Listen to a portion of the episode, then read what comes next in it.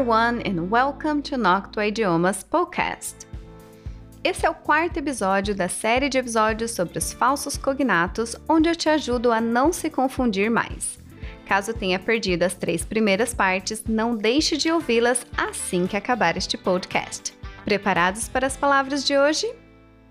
A primeira é café, que apesar de ser igual à palavra café da língua portuguesa, na realidade significa um tipo de lanchonete, cafeteria ou bistrô. Sabe aquele lugar que a gente senta, leva nosso notebook, pode trabalhar lá e ainda tomar um cappuccino bem gostoso enquanto come um pedaço de bolo? Isso seria um café na língua inglesa. Por exemplo, If there is a café nearby, we can stop for a snack or something. Nessa frase, eu estou dizendo que se tiver uma lanchonete por perto, podemos parar para tomar um lanchinho ou algo do tipo. Lembrando que no último podcast ensinei que snack significa lanche, enquanto lunch significa almoço. Mas então, como eu posso dizer café em inglês? A palavra correta é coffee. E muita atenção, pois temos que falar esse som do i no final, coffee. Pois se eu falar cough, eu estou dizendo tosse ou o verbo tossir, ao invés de café. Portanto, a pronúncia correta é fundamental para você não pedir tosse quando você for a um café. I'd like a cup of coffee, no sugar, please. Gostaria de uma xícara de café, sem açúcar, por favor. A nossa próxima palavra é soap. S-O-A-P. Soap que muitas pessoas confundem achando que significa sopa, afinal é tão parecidinho, só muda as últimas letras. Porém, soap é na verdade sabão ou sabonete. Quando eu digo there's no soap in the bathroom, eu estou avisando que não tem sabonete ou sabão no banheiro. Até porque não faz sentido avisar que não tem sopa no banheiro, né? Mas então, como é sopa? Para ser sincera, é bem parecido. É só trocar a letra A pela letra U. Soup. Nota que a pronúncia também muda.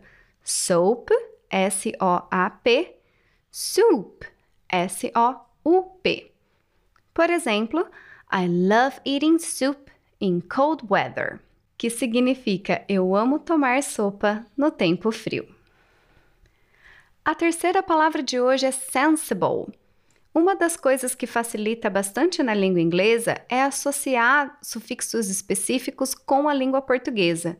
E geralmente, quando uma palavra termina com BLE, o sufixo bow em inglês, podemos associar com o sufixo vel em português. Com isso em mente, a maioria das pessoas olham para a palavra sensible e automaticamente pensam que significa sensível. Só que é um falso cognato. Sensible é sensato e não sensível. Portanto, se eu disser My sister is a sensible woman, a informação é de que a minha irmã é uma mulher sensata. E como eu posso dizer que a minha irmã é uma mulher sensível? Neste caso, eu uso sensitive. My sister is a sensitive woman. Portanto, não confundam sensible, sensato sensitive, sensível. Prontos para o penúltimo falso cognato? Por acaso já ouviu a palavra motto, M-O-T-T-O? É praticamente igual à palavra moto em português, mas com dois T's ao invés de um.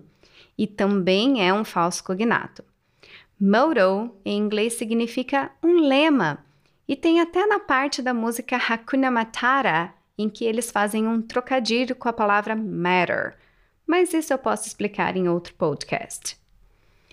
Então, vamos para um exemplo com a palavra motto. Most people's motto is think before speak, que em português seria algo como o lema da maioria das pessoas é pense antes de falar. What's your motto? Qual é o seu lema? Ok, motto significa lema então, como eu falo moto em inglês? Podemos dizer motorcycle, motorbike ou simplesmente bike.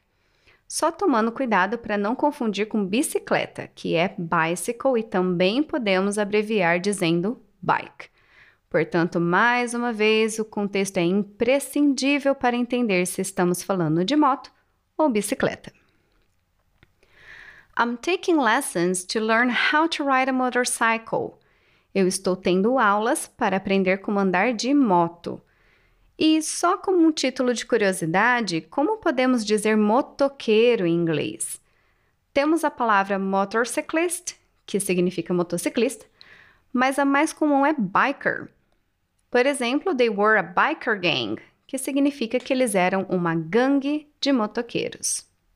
E para concluir por hoje, temos a palavra realize, que as pessoas que não sabem sobre falsos cognatos acabam usando no sentido de realizar, mas que significa perceber, se dar conta. Por exemplo, he didn't realize he was happier than ever before. Ele não percebeu, ele não se deu conta de que estava mais feliz do que nunca. Agora, se o que eu quero dizer é o verbo realizar, eu preciso usar a palavra achieve ou accomplish, ambas nesse sentido de conquistar ou atingir algo. Por exemplo, The legislation has failed to achieve its objectives. A legislação falhou em realizar, alcançar, atingir seus objetivos. To accomplish great things, we must first dream and then act. Para realizarmos grandes coisas, primeiro devemos sonhar e depois agir. E aí, quantos falsos cognatos você já conhecia? Em quantas pegadinhas você já caiu por achar que a palavra tinha o mesmo significado em português? Bom, espero ter te ajudado e continue comigo para a quinta e última parte desta série sobre os falsos cognatos. Thanks for listening to this podcast and I hope to have your company again soon. Bye!